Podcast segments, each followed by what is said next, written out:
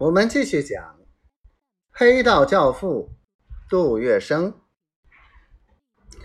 第六回：八仙桥巧遇陈世昌，寻靠山进庙投青帮。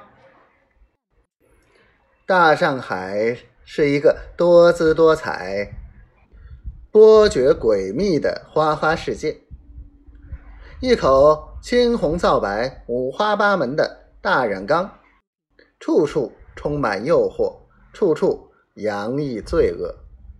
这中西并存、五方杂处的染缸，正在急剧的进行融化与混合。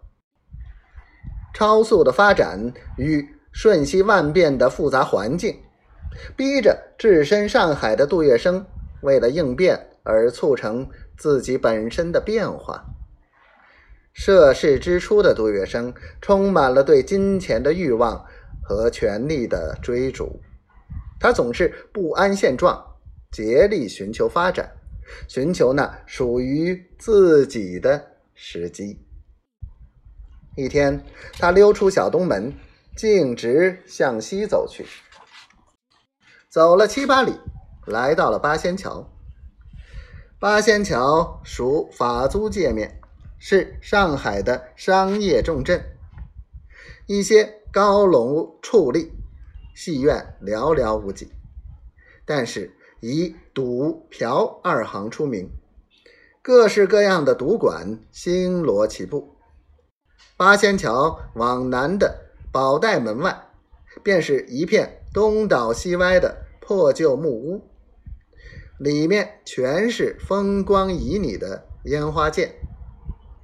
一些小市民在辛苦疲劳之后，就在这些低级的游乐场里鬼混和消闲。杜月笙身着一身崭新的打扮，眯着好奇的眼睛顾盼着四周，走着看着，杜月笙觉着眼前才是真正的花花世界。他觉得自己好像长大了。一举手一投足之间，要有市井少年的气派。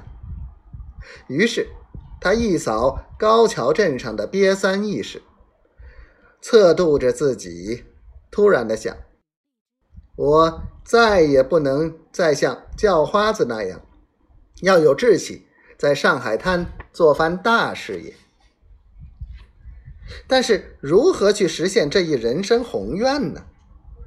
他脑子一转，决定还是要从赌做起。